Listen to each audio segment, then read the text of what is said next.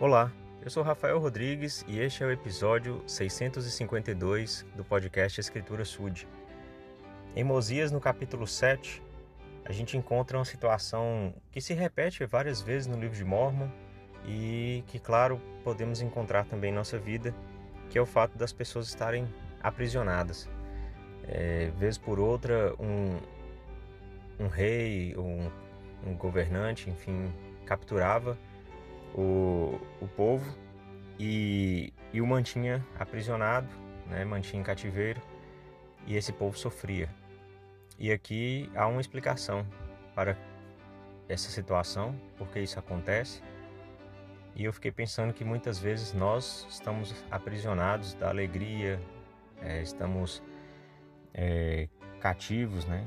estamos sequestrados da felicidade, do sucesso, é, do amor no lar. Enfim, muitas são as situações em que a gente pode se sentir aprisionado, como aconteceu com, com esse povo aqui no livro de Mormon.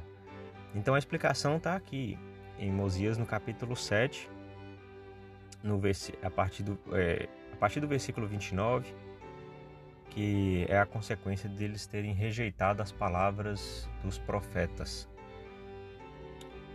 Então, versículo 29: Porque eis que o Senhor disse: não socorrerei meu povo no dia de sua transgressão, mas obstruirei seus caminhos para que não prosperem, e suas obras serão como pedra de tropeço diante deles.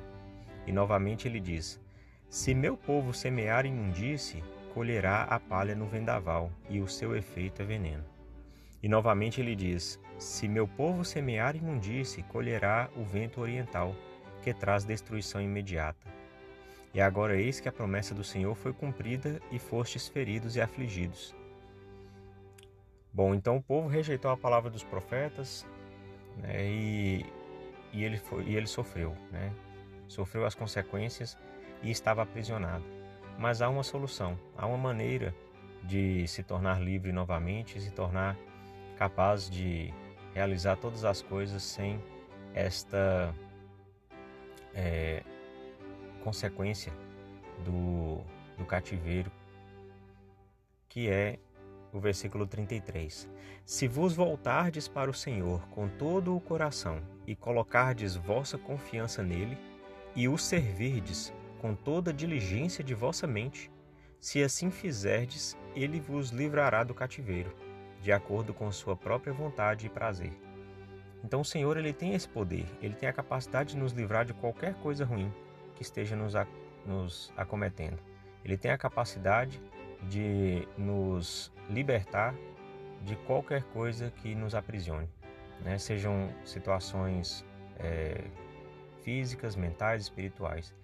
Mas nós precisamos dedicar a nossa atenção, voltar nosso coração a Ele e servi-lo. Então é isso que nós precisamos fazer, é, conforme as Escrituras nos instruem. Em nome de Jesus Cristo. Amém.